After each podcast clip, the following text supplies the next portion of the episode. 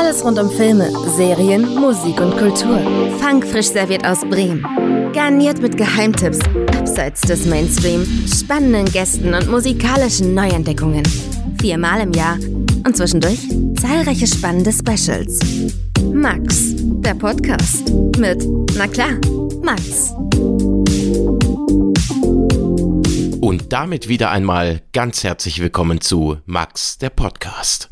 Vor kurzem hatte ich das große Vergnügen beim Massengeschmacks Pantoffelkino zusammen mit Holger Kreimeier, den Filmemacher, Produzenten und Autor Uwe Boll zu interviewen. Und anschließend habe ich mit Uwe auch noch einen Podcast aufgenommen, den ihr jetzt hören werdet.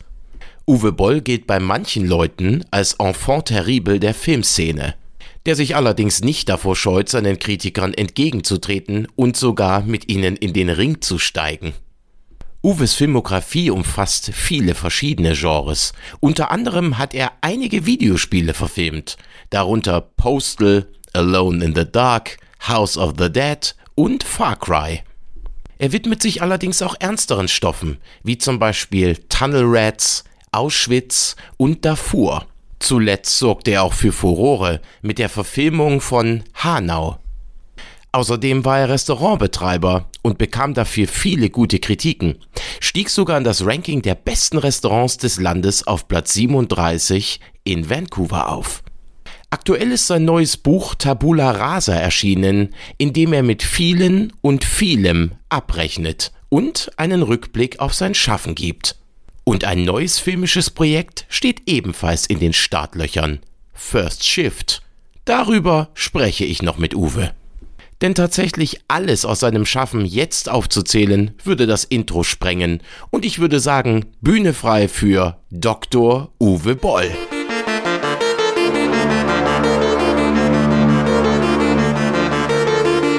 Lieber Uwe, vielen Dank, dass du dir die Zeit nimmst. Bei mir im Podcast, Max der Podcast. Ja, super. Wir hatten ja gerade das Vergnügen für Massengeschmack eine neue Folge Pantoffelkino zu drehen, haben schon ein bisschen was abgegrast, aber ich versuche jetzt mal ein paar andere Fragen zu stellen, dass du dich nicht wiederholen musst. Ja. Du warst ja jetzt hattest auch mal eine Pause gemacht vom Film, also du gar nichts jetzt gemacht hast. Jetzt bist du ja wieder da mit deinem neuen Projekt. Warum ist der Drang wieder da, überhaupt Film zu machen? Warum ist die Leidenschaft noch da? Flamme wieder in Brand. genau.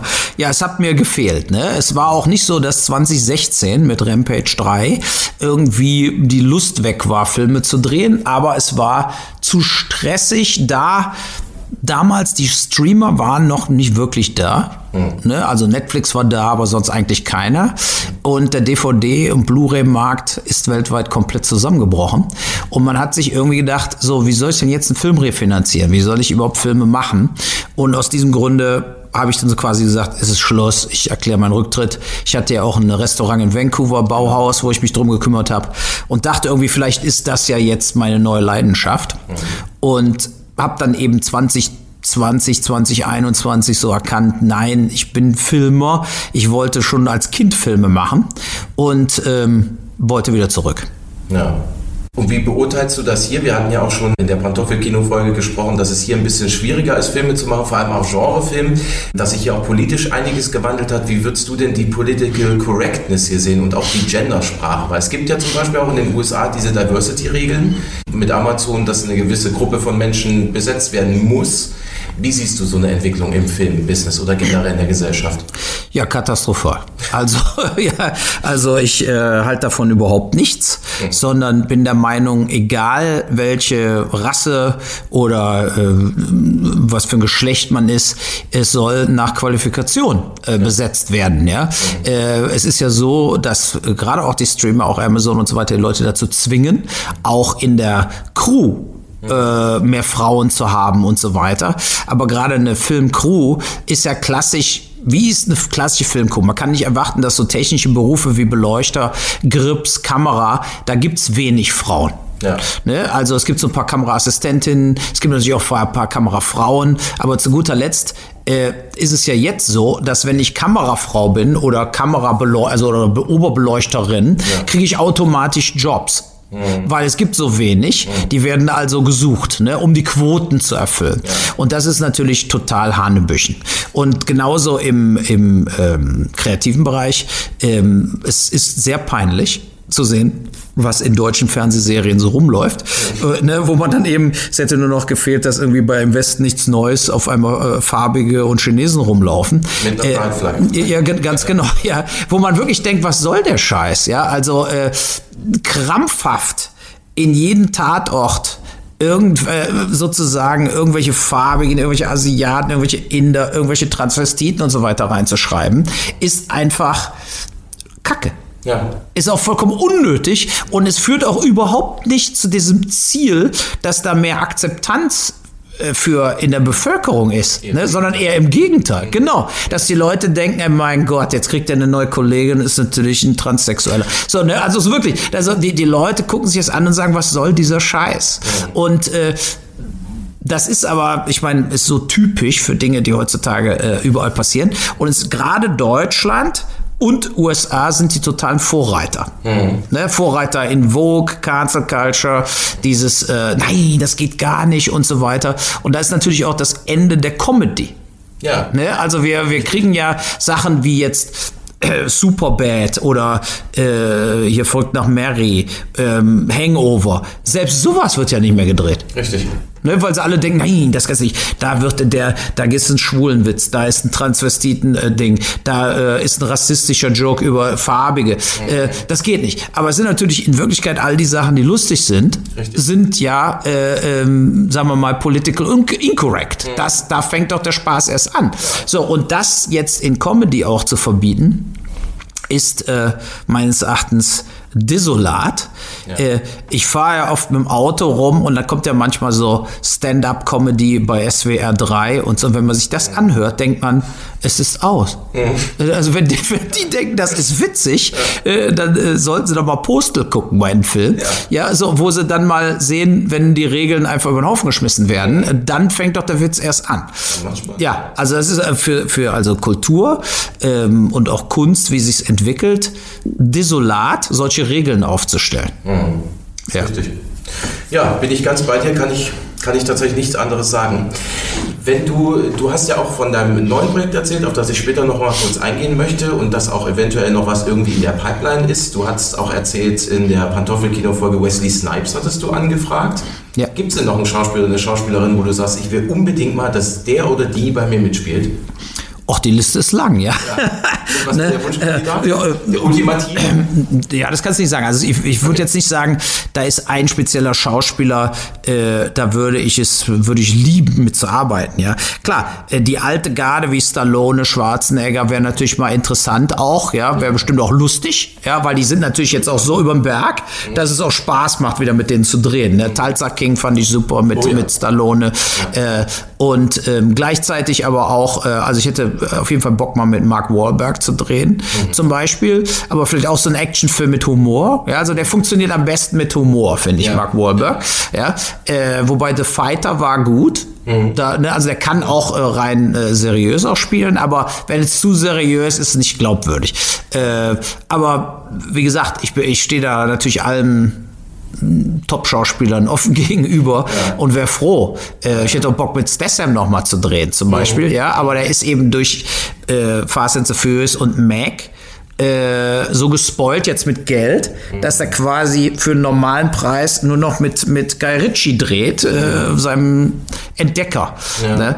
äh, ja. aber äh, klar. Aber Wesley Snipes zum Beispiel, warum ich dem diese Offer gemacht habe, das ist so ein Skript, das ist ein bisschen wie äh, John Wick, ja. Mhm. Ähm, und es ist einfach so, der war ein riesen Actionstar. Ja. Und dann war er im Knast und dann kommt er wieder und dreht Filme, also so größere Nebenrollen irgendwo. Mhm, ne?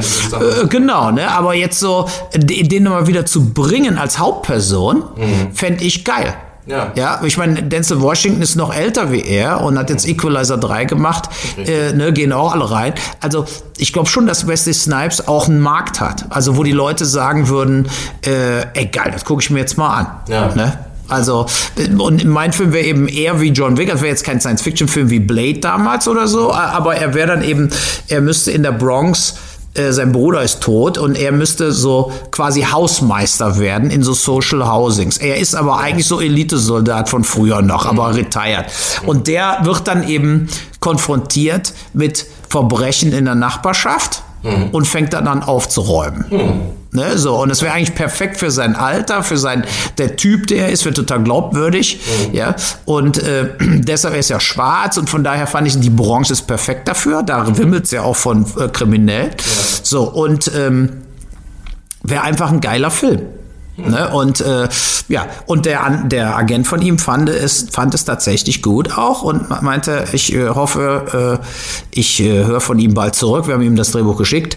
Aber bumm kam der Hollywood-Streik und jetzt habe ich seit zweieinhalb, drei Monaten nichts mehr gehört. Ja, man kann nur die Daumen drücken, dass noch was kommt, aber wie du schon Ja. selbst sagtest, in der Zeit werden die wahrscheinlich wieder ganz viele neue Projekte. Und Genau. Und es ist ja so, du brauchst als Independent-Filmer, so wie ich, brauche ich immer eine Frontfigur. Du brauchst irgendeinen, den alle kennen. Sonst hast du irgendwas, äh, was du kaum verkauft kriegst. Ne? So. Und äh, da, das ist für so einen Film das A und O. Ja, wenn jetzt, wenn er da Nein sagt, da gibt's nicht mehr viele.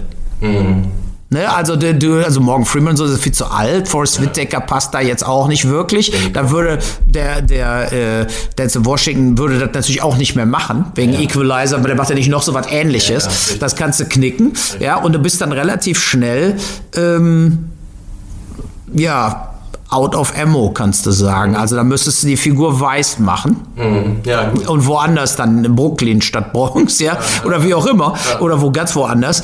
Und ähm, da, da hättest du vielleicht wieder mehr eine Auswahl, aber da sind jetzt auch nicht so viele.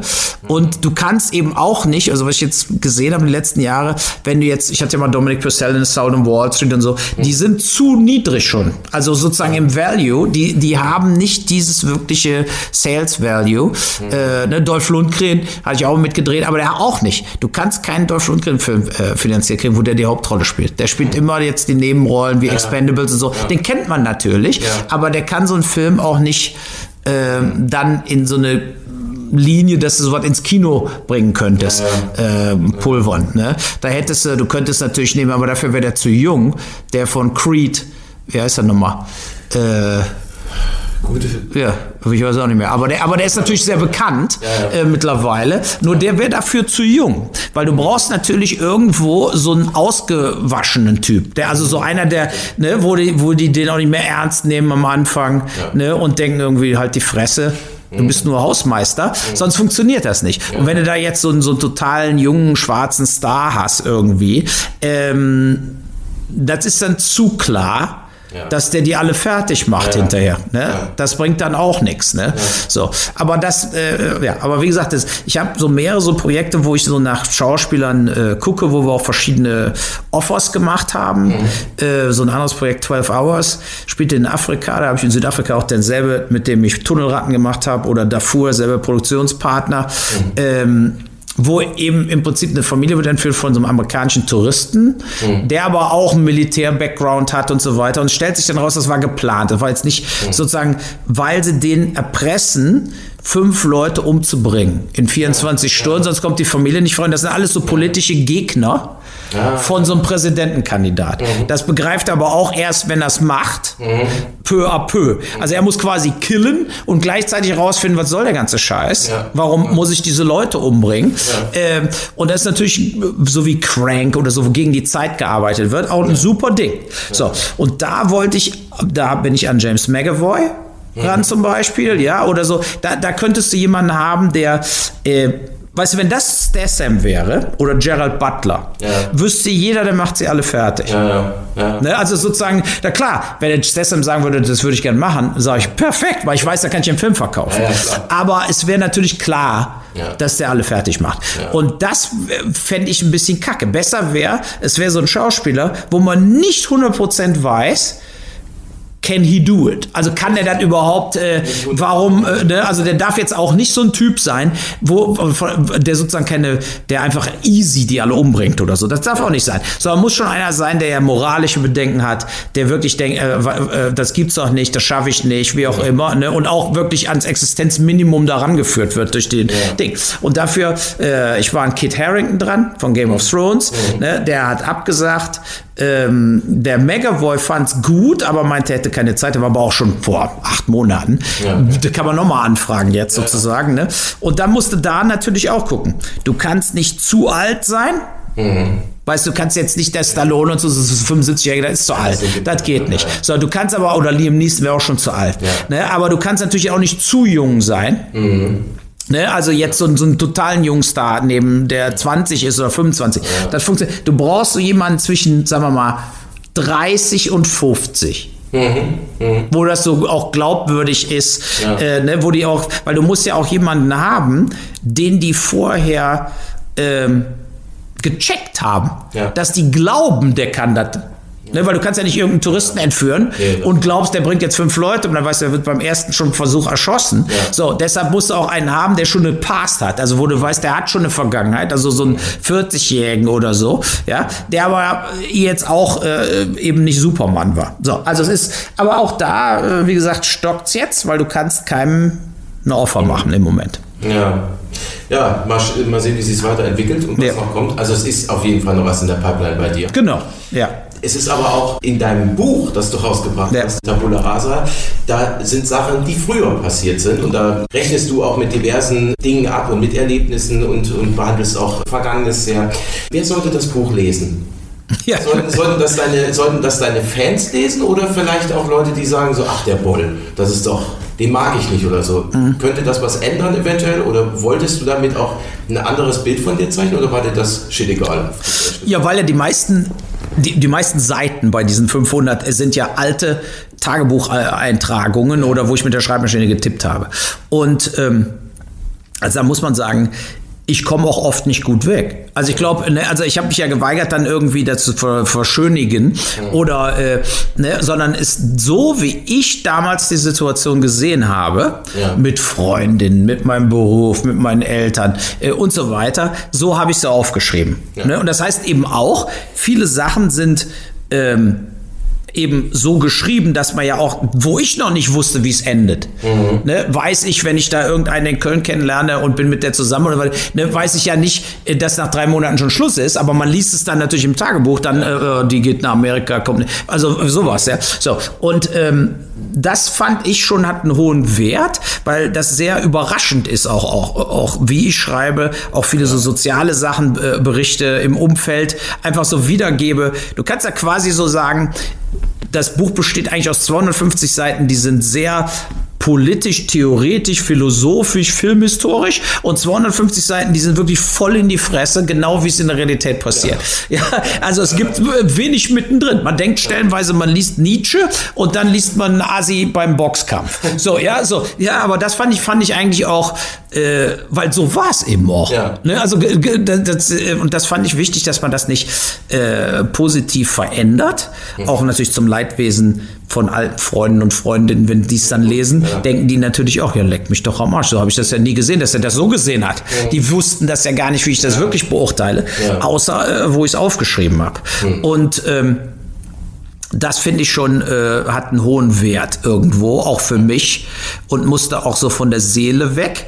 Und ähm, wir haben eben auch, äh, wie wir eben mal gesagt haben, im, im äh, Kartoffelkino, dass ich da mal so 15 sein kommen, nur Filmtitel quasi. Ne? Also, und das ist natürlich, das kann man ja als Leser, der jetzt mehr an mir interessiert ist, äh, politisch oder der gegen mich ist, einfach überblättern. Ja, ja. Man kann ja dann gucken, guck mal hier, Film, Film, Film, Film, Film, mache ich weiter. Also man, so gesehen kann man ein paar Seiten, dann braucht man gar nicht zu lesen, wenn man dafür nicht spezifisch ja. das Interesse hat, so als Filmfreak. Ähm, ja, aber ich denke schon, es wäre klasse, wenn es auch Leute lesen, die keine Ahnung von Uwe Boll haben oder mhm. gar nicht so sich mit mir jemals beschäftigt haben. Mhm. Ne?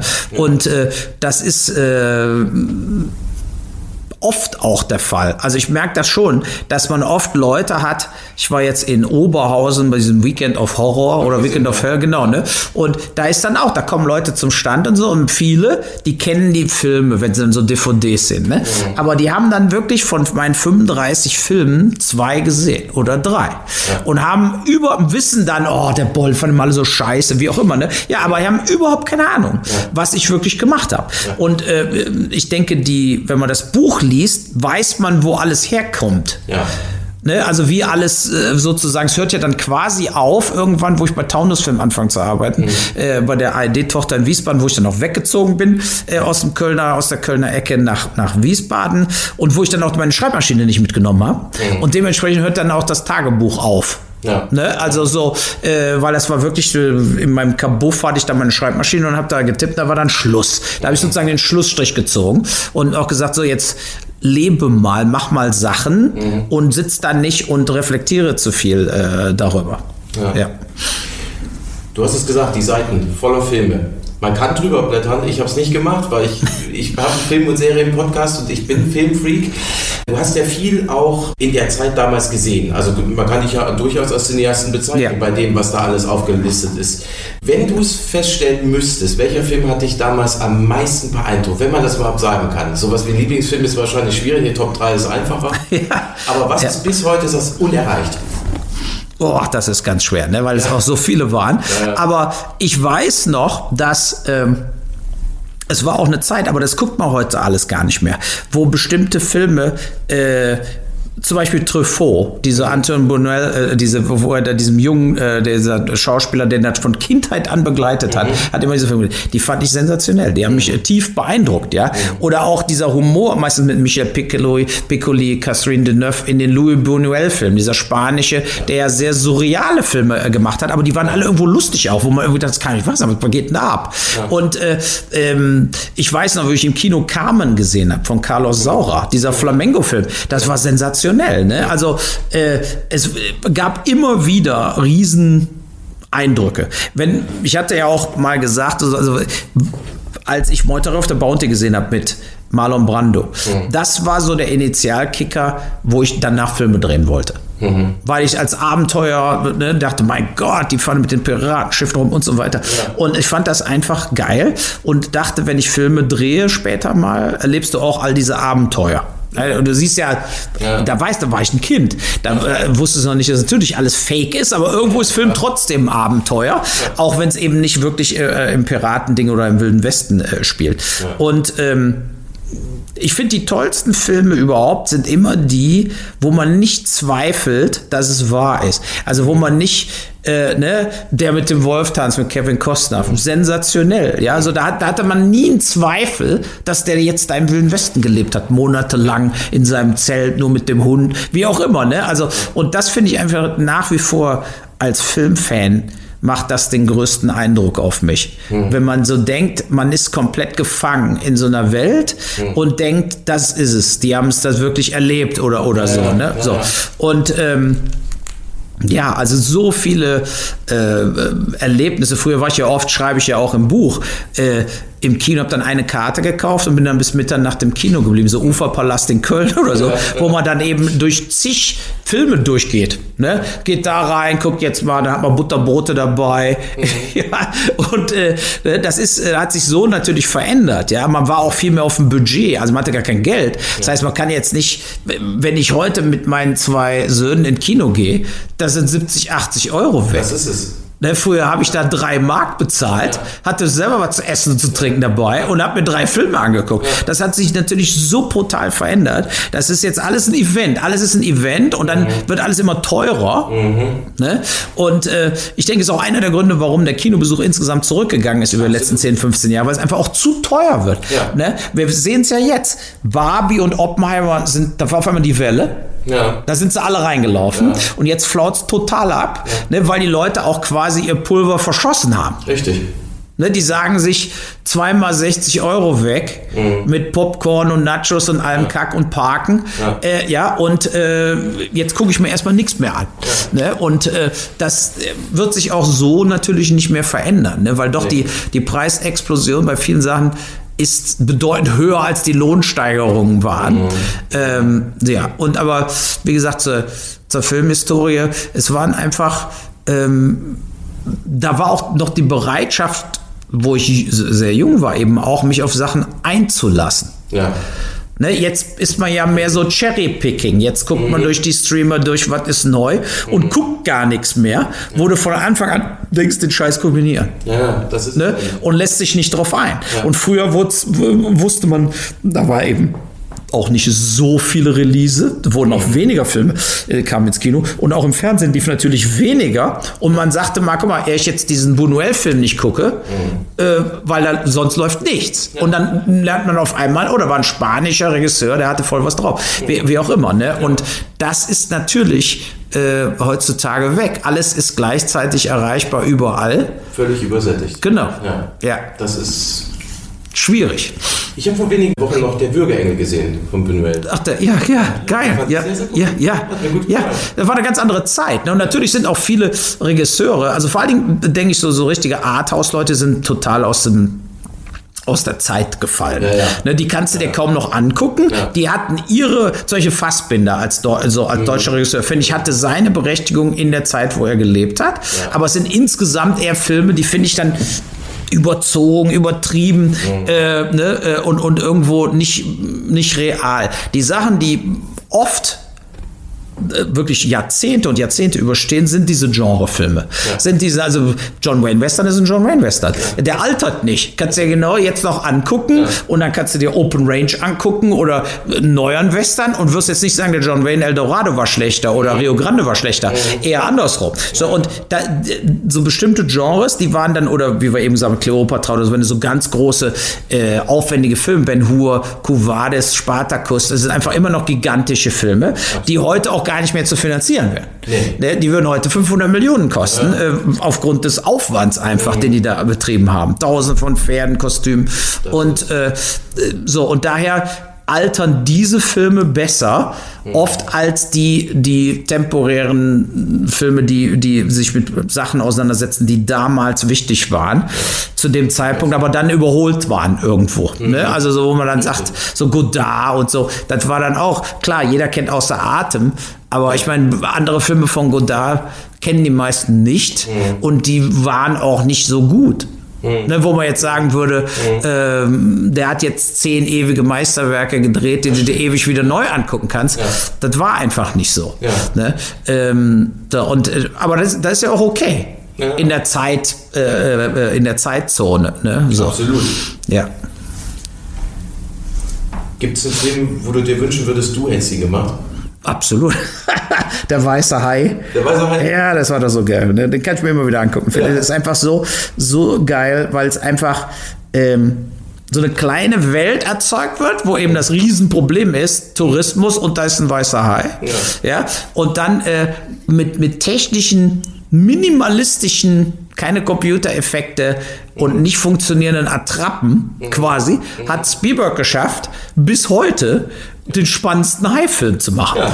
Ne? Also wegen den Schauspielern, wegen der Musik, natürlich gigantisch die Musik und so, aber auch wie der Film erzählt wird, man ist einfach dran. Ja. Ne? Und äh, ähm, das, äh, das zeigt meines Erachtens eine absolute Masterclass in wie man eine Story erzählt. Ja. Äh, zeigt der Film, ohne diese ganzen heutzutage technischen Tricks. Ne? Ähm, das ist es. Ja, also den, den hätte ich natürlich, den hätte ich gerne gedreht und ach, so viele Filme, die du guckst und sagst, ey geil, wenn ich das doch selber, wenn ich das doch mal gemacht hätte. Ja, aber gut, es, ja. jeder macht seine eigenen Dinger und äh, ja, genau. Ja.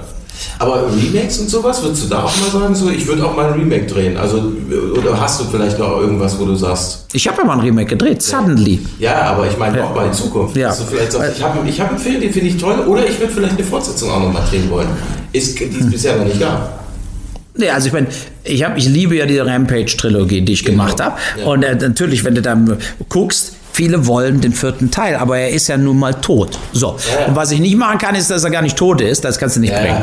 also äh, das wär, wär, würde dann auch die Ernsthaftigkeit der Rampage-Reihe kaputt machen. Das stimmt. Ne? Ja. Flashback, er liegt am Baum, alle denken, er ist tot, steht auf und geht weg. So, das geht nicht. So, das, dann fangen alle an, aber er hat ja einen Sohn. Ne? Ja gut, aber der Sohn ist ein Jahr alt oder jetzt fünf Jahre alt. Äh, da müsstest du ihn in der Zukunft spielen lassen. Ne? So, bei Rampage denke ich politisch gesehen, was auf dem Planeten vorgeht, mhm. wurde bei Rampage sehr stark vorweggenommen. 2016, also wo, wie, muss man überlegen, 2015, 16 habe ich Rampage 3 gedreht. Wie endet der? Mit Bürgerkrieg in Amerika. Mhm. Das Kapitol wird gestürmt und so. Und das ist alles später passiert, als dann Trump dran kam. Und der Film wurde ja gedreht, bevor Trump überhaupt Präsident wurde.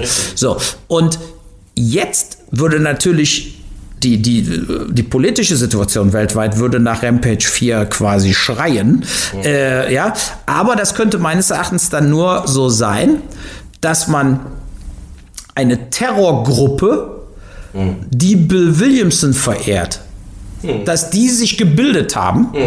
und die fangen jetzt an zuzuschlagen. Also quasi so eine RAF mhm. die aber kein kommunistischer Verband ist wie RAF, sondern ein Bill Williamson Fanclub quasi, mhm. die sich so aus Ex-Militärleuten zusammengefügt haben und sagen, wir müssen jetzt aufräumen. Mhm. Äh, so, das wäre eine Variante. Ne, würde ich auch nicht zu Nein sagen, aber man müsste natürlich da äh, dann auch aus Finanzierungsgründen auch jemanden kriegen, den man wirklich kennt. Ja. Das jetzt mit Unbekannten zu drehen, äh, wäre nicht finanzierbar. Mhm. Mhm. Ja. Wir hatten vorhin auch über Authentizität gesprochen, dass du auch bei Filmen sagst, wenn es authentisch aussieht, dann hat es eine ganz andere Wirkung, es kommt anders auf dich mhm. rüber.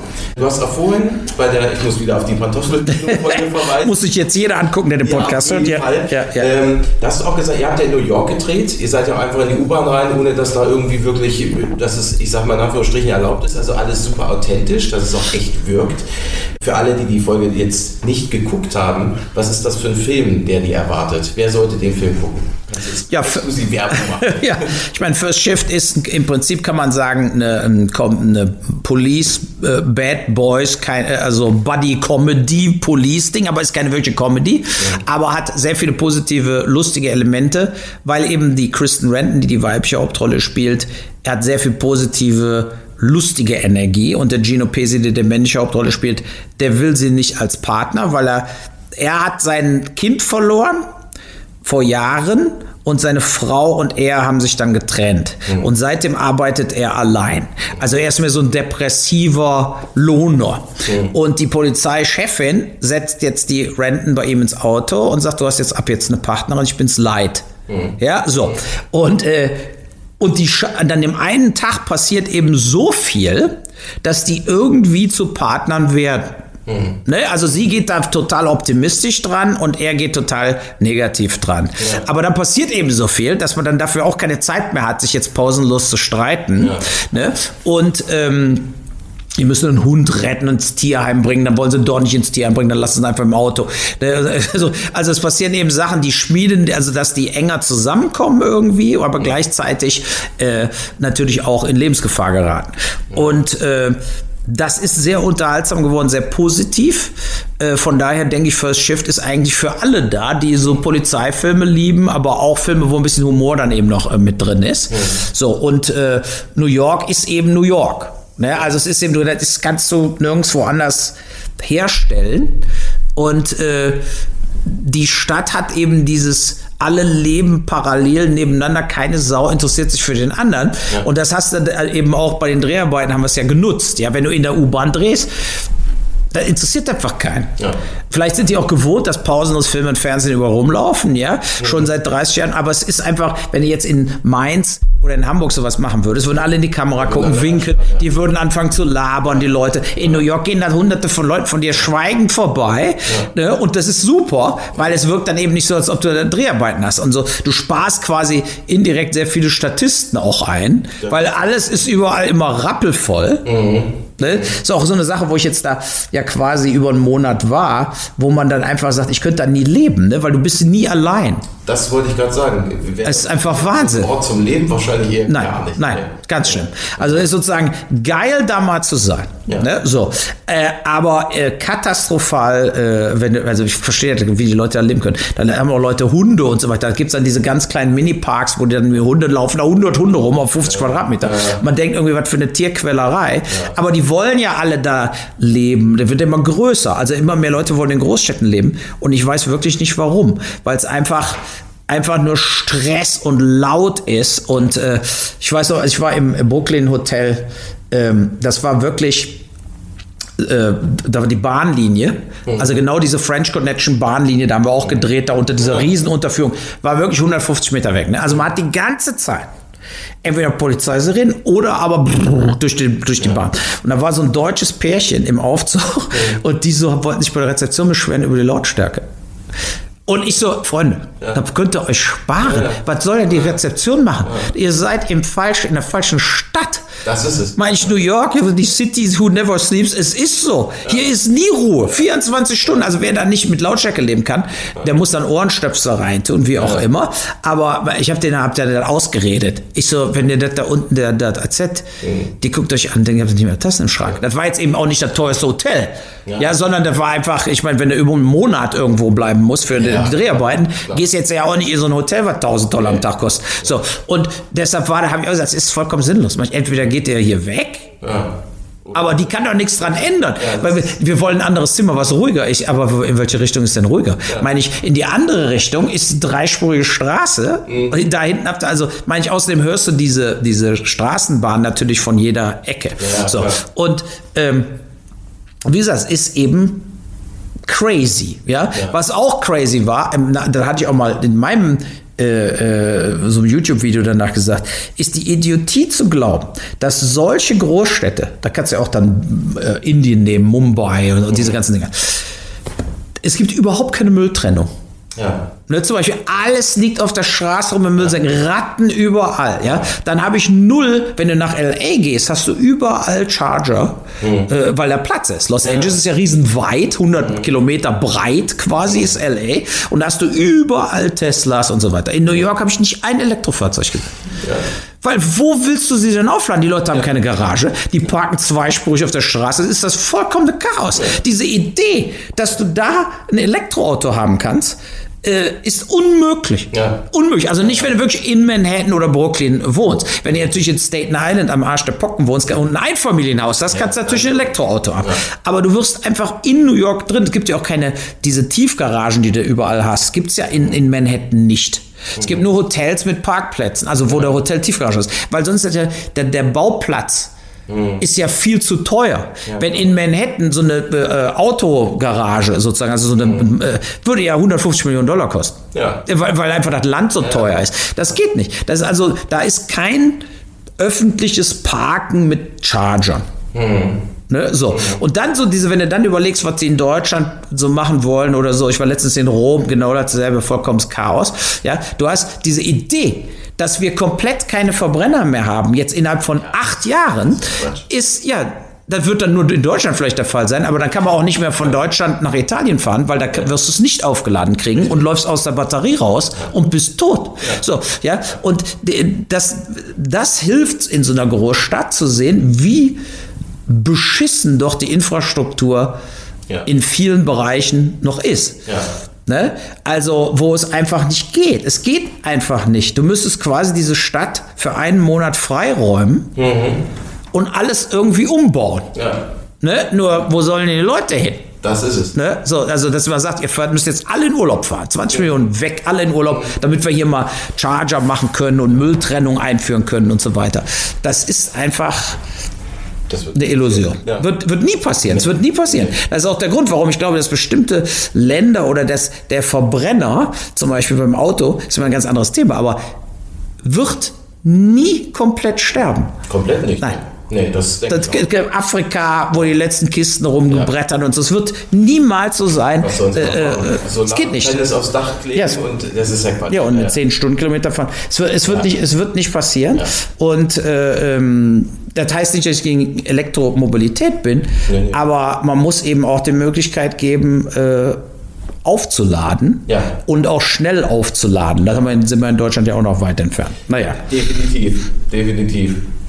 Jetzt würde mich mal interessieren, habe ich im, im Netz nirgends gefunden, was hörst du gerne? Hast du einen Musiktipp oder hast du eine du sagst, das höre ich zum Runterkommen oder auch mal zum Abreagieren? Eigentlich nicht. Also ich habe habe noch LPs, also Collection. So Billy Joel, Bruce Springsteen.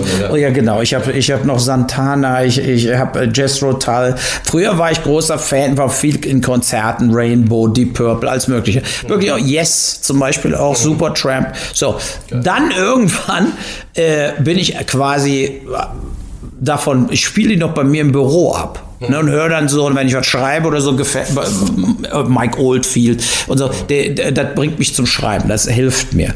Äh, sonst höre ich eigentlich tagsüber, bin nicht der Typ, der Pausenmusik hört. Mhm. Auch wenn ich mit den Hunden gehe oder so, keine Musik, ich will einfach die Natur quasi. Ich will jetzt nicht pausenlos, ist auch ein Podcast drauf oder so. Äh, wenn dann im Auto.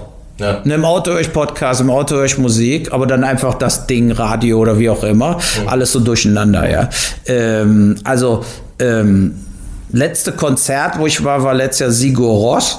Hm? Ne, die machen ja so Bombast-Ding ja. sozusagen, das ist schon geil. Ja. ja. Und vorher war ich bei Billy Joel, bei Jay-Z, wo der mit Kanye West unterwegs war. Äh, also ich höre an sich alles. Ich merke es gerade. Ja, ja, ich, ich höre wirklich, also ich habe jetzt nicht spezifisch, wo ich sage, da bin ich der Riesenfan von. Ne?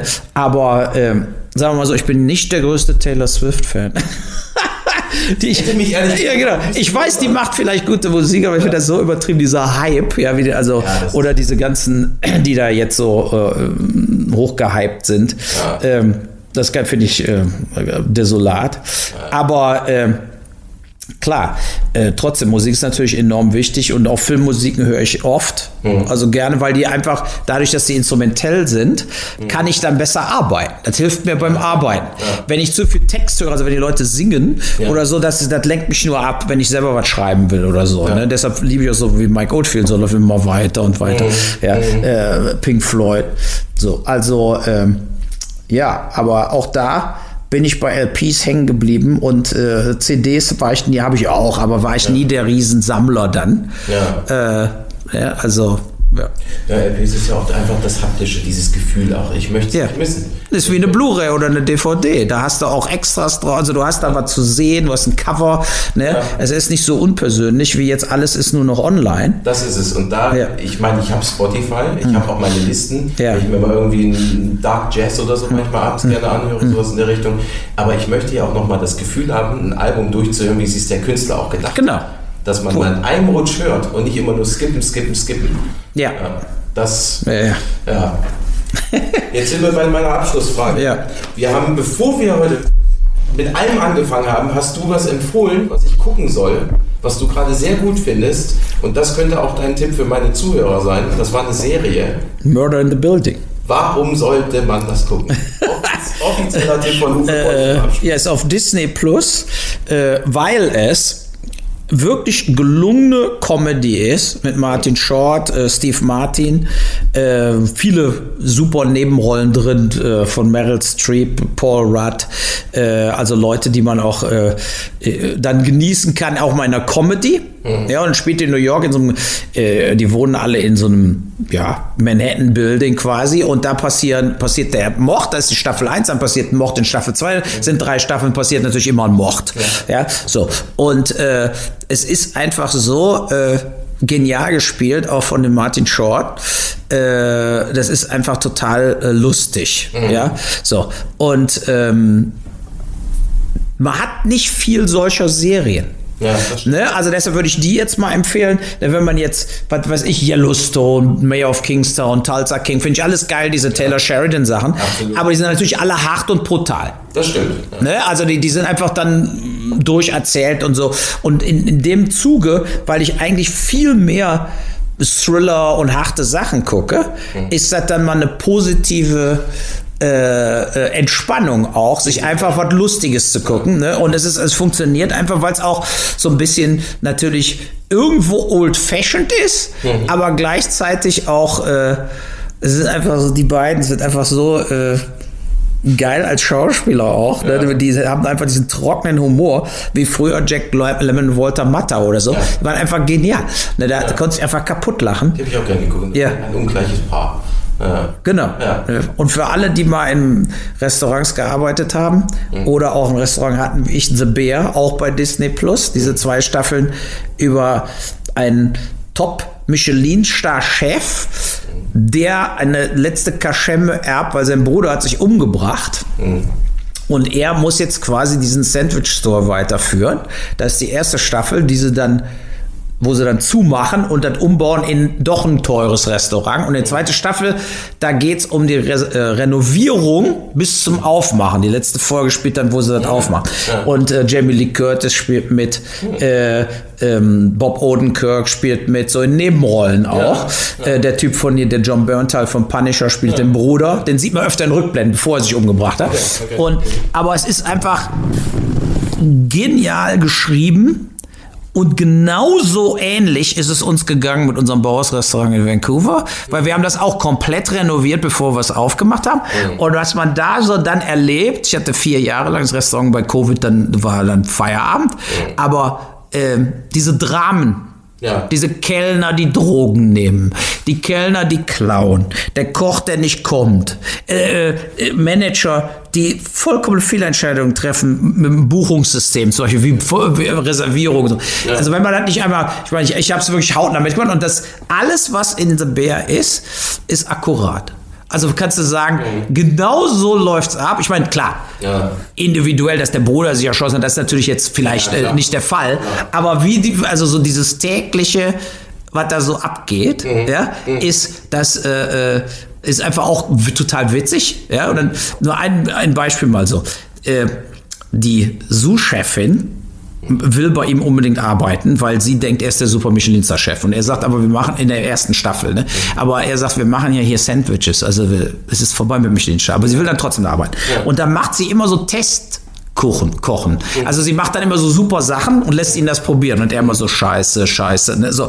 Und dann nimmt sie ihr Ding und stellt das dann einfach zum Gast hin, sagt hier aufs Haus, ne? So. Und der Typ war dann so der Food Writer vom Chicago Herald oder sowas. Und am nächsten Tag kommen sie alle da an und dann so, sensationell. Also kriegt er so eine Review. Ne? So. Und dann alle so, er ist dann sauer auf sie. Mhm. Ne, was ist, hast du sie nicht mehr? Was soll denn der Scheiß? Ne? Sie ist total stolz, alle so geil. Ne? So, und dann kommt sozusagen der Lieferando Order. Geht dann los. Weißt du, so das erste. Ne, und dann alle so, guck mal, es läuft, es läuft. Guck mal, wir alle bestellen. Und dann ist genau das, was in Restaurants immer passiert, wenn die Leute zu viel Mhm. Äh, es hört nicht auf. Ja. Aufgrund dieses Zeitungsartikels ja. kriegen die hunderte und hunderte von Order, bis er das Ding aus dem Fenster schmeißt. Ne? Und sagt, hört der Scheiße auf. Ne? So. Ja. Und genau so ist es in Restaurants auch. Wenn es zu gut läuft, klappt nichts mehr. Weil sie dann zu hart arbeiten müssen, zu viel machen müssen. Der Gast wird sauer. Also es, mhm. Äh, Restaurants so ein Wellending. Viele Restaurants können nur ihr Niveau halten, mhm. wenn es dann explodiert und erfolgreich wird fällt alles auseinander. Ja. Und das hatten wir im Bauhaus oft. Wo wir, wir hatten 90 Plätze, also ist jetzt auch nicht klein, ja, und waren ja relativ high-end. Und wenn wir auf einmal so voll besetzt waren und hatten dann Leute, die noch gewartet und wollten dann sozusagen hätten 150 an dem Abend machen können, ja. ist immer die Scheiße am Dampfen gewesen. Ja. Ja, ne? Und dann immer, ich habe so lange bestellt, ich habe mein Essen nicht gekriegt, ich gebe kein Trinkgeld, ihr Arschlöcher, wie auch immer. So, und das ist genau diese Erfahrung, die, die, die, die dieses The Bear, die Serie gut zeigt, ist dieses, äh, egal wie du es machst, du machst es verkehrt. Entweder hast du gar keine Gäste und alles, alle sitzen da. Wir sind pleite, ja, oder du bist brechend voll und nichts funktioniert. Mhm. Das ist das Geile. Jetzt habe ich, hab ich, Bock auf beide Serien. Ich werd, ja, sollte man sich beide angucken. Der Herbst fängt an, das ja. Wetter wird schlechter, jetzt genau. geht's los. Ja. Ja, Prost und dann vielen ja, Dank. Ja. Danke dir. Hat mir großen Spaß gemacht. Und wir bleiben mal bei, was bei dir noch so passiert. Sehr gut. Und auf jeden ja. Fall wird große Empfehlung äh, fürs Shift, wenn es weiter raus ist. Und Tabula Rasa kaufen. Und Tabula Rasa kaufen auf jeden Fall. Absolut. Gut. Alles klar. Mach's gut. Ja, danke. danke.